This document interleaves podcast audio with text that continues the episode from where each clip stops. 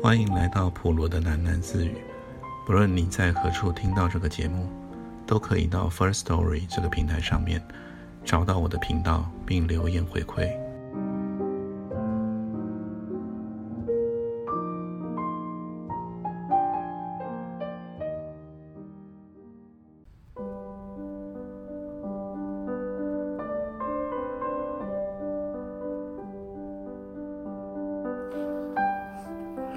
倒地饮血不开则已，细长的藤枝上，像是排排鞭炮一样，连锁引爆，彻头彻尾地蹦出了上万朵纯白色的花蕊，美得让人见了想要许愿，但是没有一丝气味。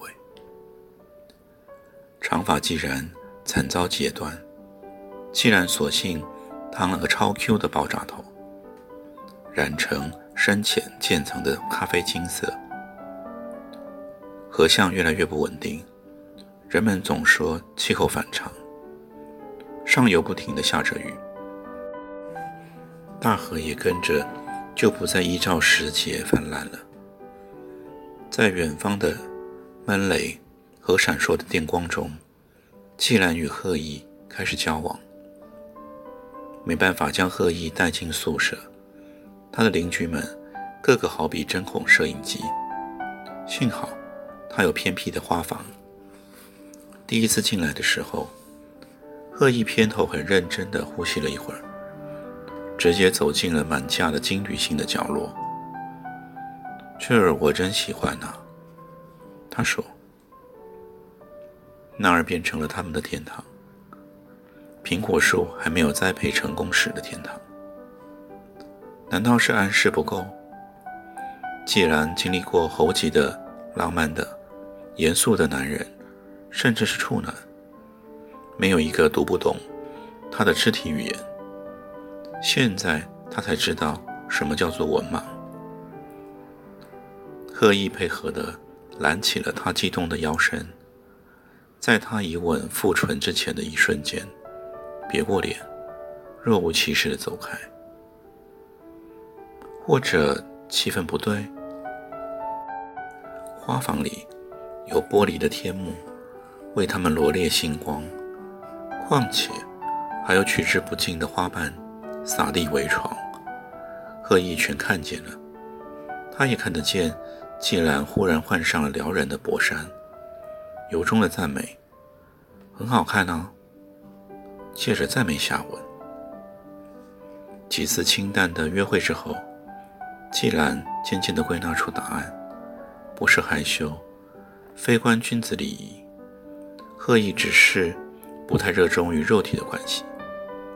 因为这一点，贺意与他认识的所有男人都不同。以前的每一个男人，季兰确定他们在他身上得到的感官欢愉，唯一无法了解的是他们的真心。偏偏这一次，说不出道理。既然打从心里明白，贺意喜欢他，这是季兰从来没有碰触过的品种。贺意像是随身托曳着一片清澈的天空，清澈的天空底下，永远播放普及的电影。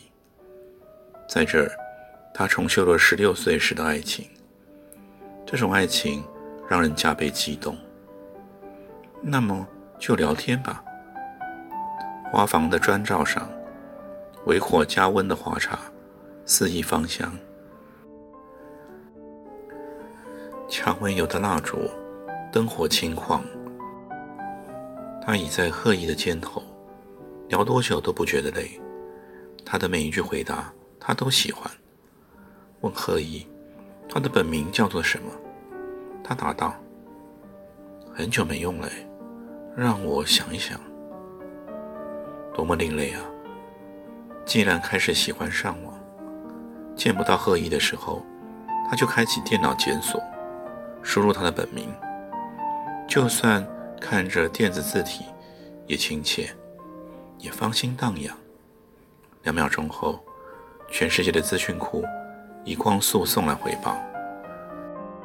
这个男人的一切说明是几百栏的交通法栏，看得他眼花缭乱，只好询问贺意：“债务的总数为何呢？”他随口：“嗯，我也没算过。”多么独特啊！有个问题，非究竟不可。既然问：“有没有想过啊？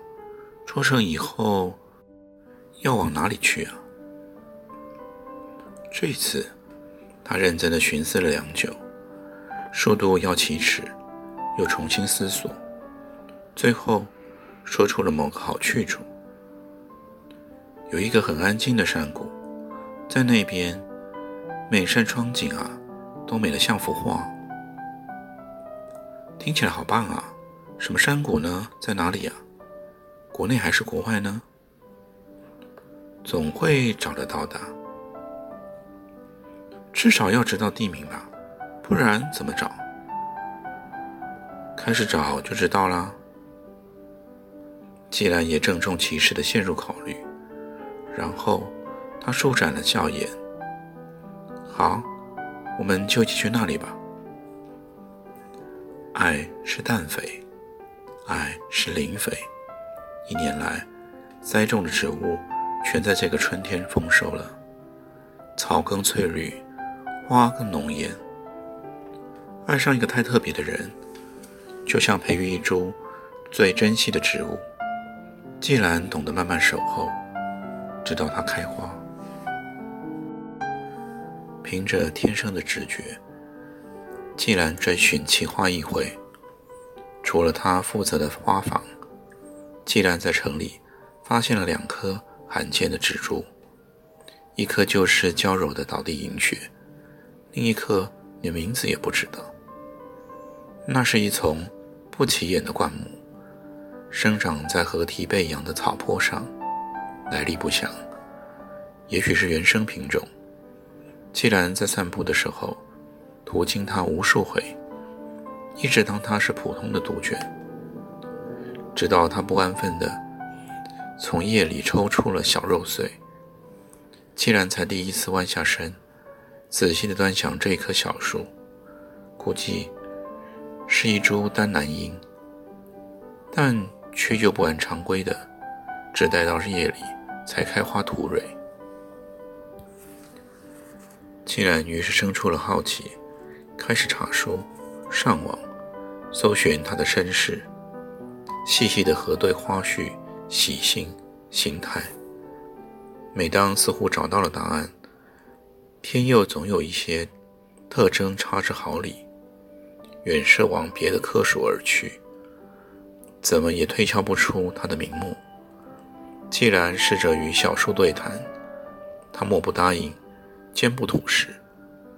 专程为他施了肥，过一阵子再前往查探，肥料都被推拒到外层土表，风化成了白色的粉末。他决绝的不肯洗手，他只是孤单的生长在荒瘠的角落，耐阴又低渴，丝毫不要求爱护。无以明之，竟然只好暂时叫它怪树，把双倍的关心全留给了倒地银雪。就在倒地银雪的花期灿烂到最顶点的时候，贺一却离开了河城。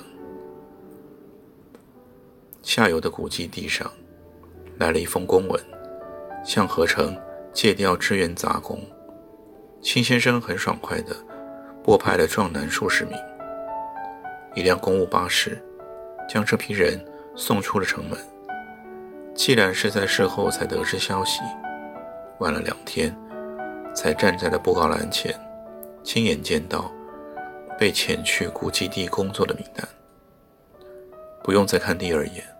贺意在其中排名第一。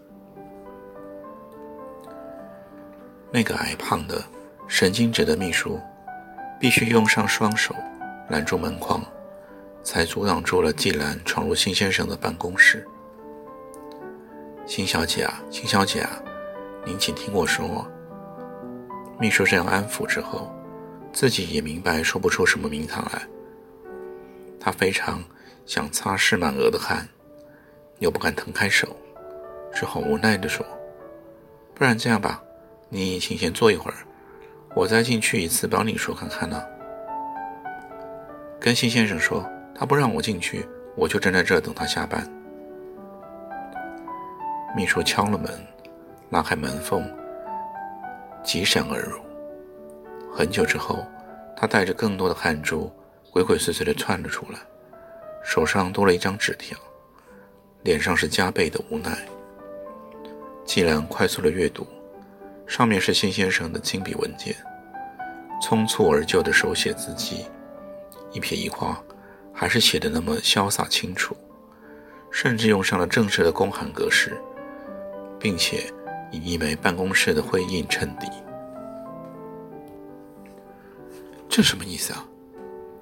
季兰失声喊了出来。文件详列出季兰借宿合成一年来的食宿费用，以及限期清偿的条款，尚且严明附带公告，自即日起，如果季兰擅入办公室大楼，将直接驱离。我不是辛先生的属下，这种公文我不管的。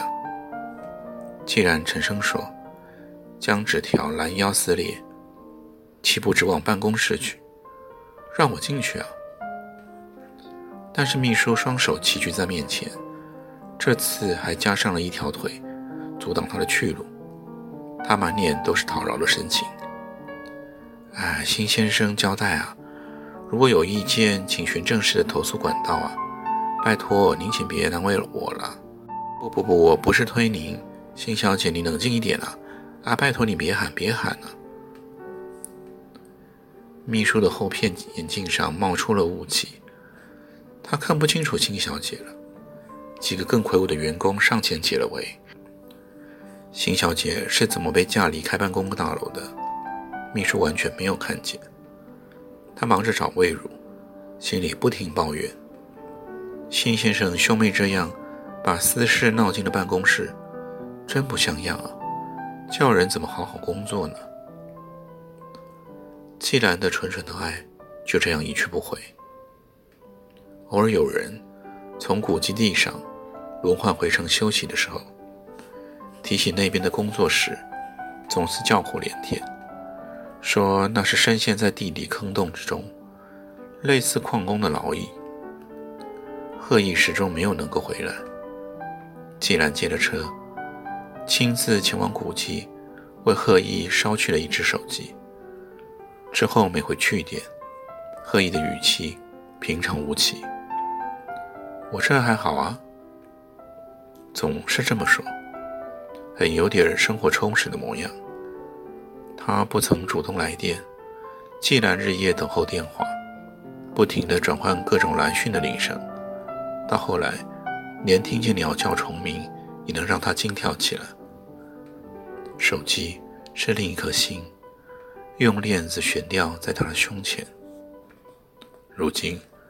贺毅还是滞留在古基地，哥哥凯恩给了季兰正式的职衔，也许是某种和解的意思，但季兰不领情，他只等着贺毅从古基地上回来那一天，一起想办法离开。烫好的爆炸头已经失去了弹性，重新染成了葡萄的红色，那桌倒地银雪，也像是一串响亮的笑。到了尽头，花蕊朵朵软尾，跌落成泥。既然天天前往探望，这边修点老叶，那边添点指甲，让它保持相光。临走前信语交代：“嘿，振作一点啊！”每次这样说，都牵扯起了一些想哭的欲望。既然打起了精神，散步前往河畔。拜访了另一个朋友，那棵不知名的怪树，为他洒些水，蹲下来轻轻的抚摸，问他：“只有你了解我，对吗？对的话，请你的叶子摇三下。”怪树纹风不动，只从它的重锯齿边缘的软形小叶上，默默垂落下了水滴。就在。它变得有一点爱掉泪的这个秋季，怪树终于悄悄地结出细小硕果，悬在枝头。既然播下了几粒，好奇怪的种子，是他从来没有听说过的，也没从书上见过的模样。坚硬黑亮、呈尖锥状的种子，在上端奇异的编生出两片透明的薄膜，像是一双可爱的天使翅膀。他将种子带回了宿舍，无法停止看它，将它贴近脸颊，冰凉。既然就这样握着种子入睡，梦里满是奇想。